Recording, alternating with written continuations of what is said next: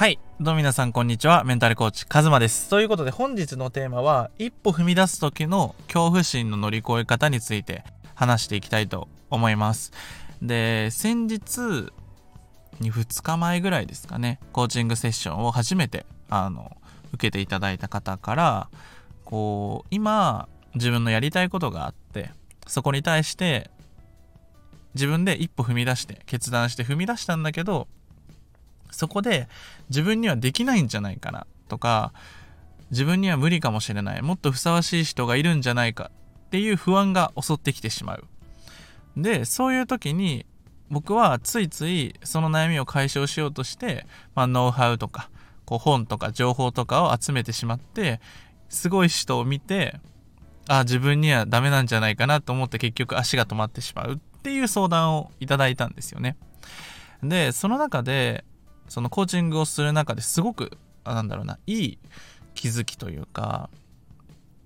あそうだよねっていう気づきをされていたので今回はそれをシェアしたいと思います。まあこれから一歩踏み出していきたいっていう方もそうだし今まさに行動して挑戦している最終最中でこう自分には無理かもって不安になっちゃってる人はぜひこの音声を繰り返しぜひ聞いてみてください。で結論から言うと乗り越え方っていうのは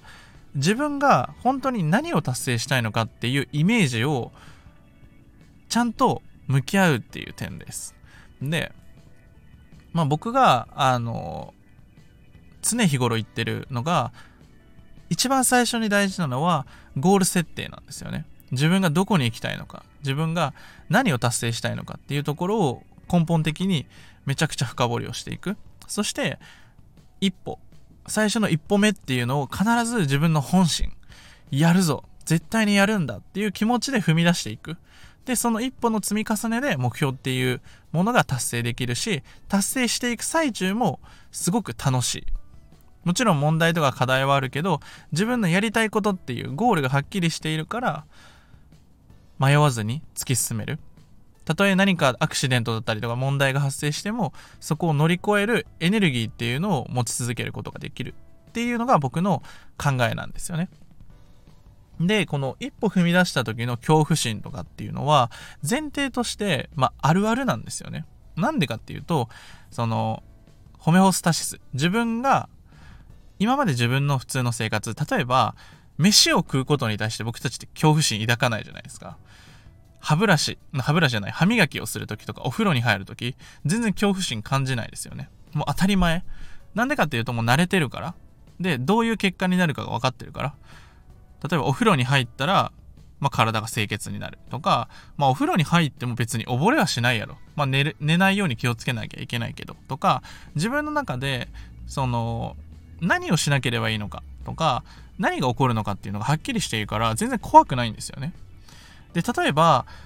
その人生で一回も海外に行ったことない人、まあ、僕は例えば僕だったら今年初めて海外に一人で行ったんですがその時とか初めてだからめちゃくちゃ怖いんですよね。何が起こるかわからないからもうなんかひったくりとか詐欺に遭わないかなとか いろんなことを考えて不安になるわけですよね。いざ海外に行くぞっていう決断はできたんだけど実際に行く時もめちゃくちゃ怖かったんですよね。でも最終的にだんだん慣れてきて自分をあ海外の人と喋るのおもろいなとか英語喋ってみようとか屋台の人とちょっと会話してみようかなとか喋れないなりにやってみようかなとかその恐怖心がだんだんと慣れてくるもんなんですよね。一歩踏み出す時。なので前提として恐怖心を感じることを恐れないっていうのが大事です。一歩踏み出したら前提としてやっぱ怖くなるしこう自分には無理なんじゃないかなってていう脳みそに変わっていくんですよ絶対。だから例えば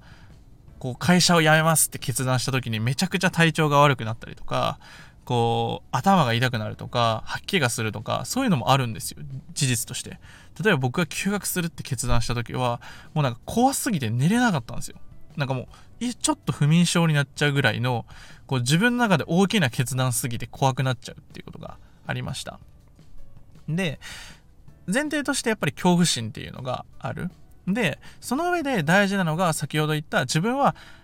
なぜそれをしたいのかっていうこの Y の部分ですねなんでそれをしなきゃいけないのかで例えば僕のところに相談来てくださった方に、あ、じゃあやめたらいいやんって僕は言ったとするじゃないですか。だから絶対その子は、いや、やりたいですって言うはずなんですよ。なんでかっていうと、前提として僕のところにわざわざ相談に来てくださる方とか、コーチングを受けに来てくださる方っていうのは、その問題はあるんだけど、それを乗り越えたい、達成したいって思いがあるから僕のところに来るわけですよね。わざわざ変えたくもない事象に対して僕のところには来ないので、変わりたいっていう思いがあるのはまず事実なんですよね。じゃあ、変わりたいっていう思いに対してどうしていくのかっていうと、なぜそれをしたいのか。なぜその一歩を踏み出したのかっていう思いを自分の中でこうちゃんと深掘りをしていくっていうのが大事です。あの自分では見えてない範囲っていうのがすごくあるしなんとなく踏み出した一歩でも自分にとってはすごく重要な意味合いだったりするんですよね。例えばなんとなく入ったお店で同級生に会うとかそのたまたまっていうのは僕たちの直感とかって過去の積み重ねによってできている、まあ、潜在意識とかの部分ですよね。だからそのなぜっていうところを問う。なんで自分でそんなにやりたいんだろう。こんな悩んでんのになんでやりたいんやろみたいな。自分の本心っていうところを言語化していく。っていうのをそのコーチングセッション中にめちゃくちゃやったんですよね。1時間ぐらいこうずっとこう問い質問を通じてあ自分がやりたかった理由でこういう理由でした。で、じゃあ実際にそのどういう行動をしていくのかっていうのを計画を立てて、これから経過を見ていくんですが、あの、今回一番伝えたいことっていうのは、その、恐怖心っていうのを恐れすぎないっていうのが大事です。僕も、例えば今年だったら新しい挑戦っていうのをいくつか始めたんですけど、やっぱり怖いんですよね。でも、怖いって感じることを自分で選択できていることに対してはすごく心地いいんですよね。やっぱりなんで俺やったんかなって思う時もあるし、でもワクワクするし楽しいし、やりがいもあるし、で、人生ってそのね、なんか矛盾なんですよね。怖いことしない毎日を過ごしたいって思ってるけど、実際過ごすと思んないみたいな。例えば僕だったら、その長距離の駅伝に入ってた時も、走りたくないんですよ。でも、走らないと走りたいって思うみたいな、その、恐怖心とか、例えば挫折とか失敗とか悔しいとかそういう感情って僕たちはできるだけ感じないように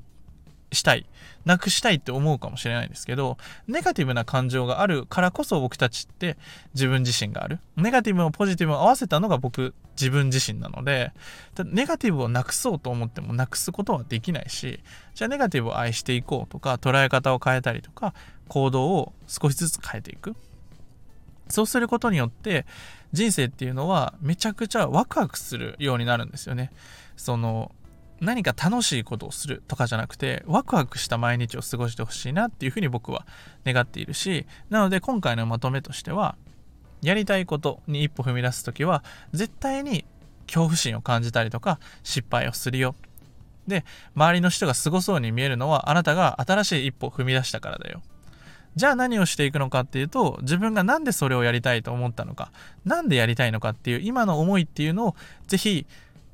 深掘りしてみてください。そこで絶対に自分が見えてなかった部分とか忘れてしまった部分とかより自分の思いっていうところを深掘りしていくことで行動だったりとか自分のフォーカスを変えることができます。ぜひやってみてください。で、今回の音声はこれで以上になるんですが、下の概要欄に僕の公式 LINE があります。2月は毎日コラムを配信したり、限定の企画だったりをバンバンやっていこうと思っているので、ぜひこれから自分軸で自分らしく夢を叶えていきたい、やりたいことを実現していきたいって方は、ぜひ下の公式 LINE の追加をお勧めしています。他にも個別相談だったりとか、体験セッションだったりの希望の方は僕がさせていただくので、コーチング受けたいですとか、個別相談したいですっていう趣旨を僕の公式 LINE で教えてください。カズマの直接 LINE を送らせていただきます。ということで本日のテーマはこれで以上になります。ではまた。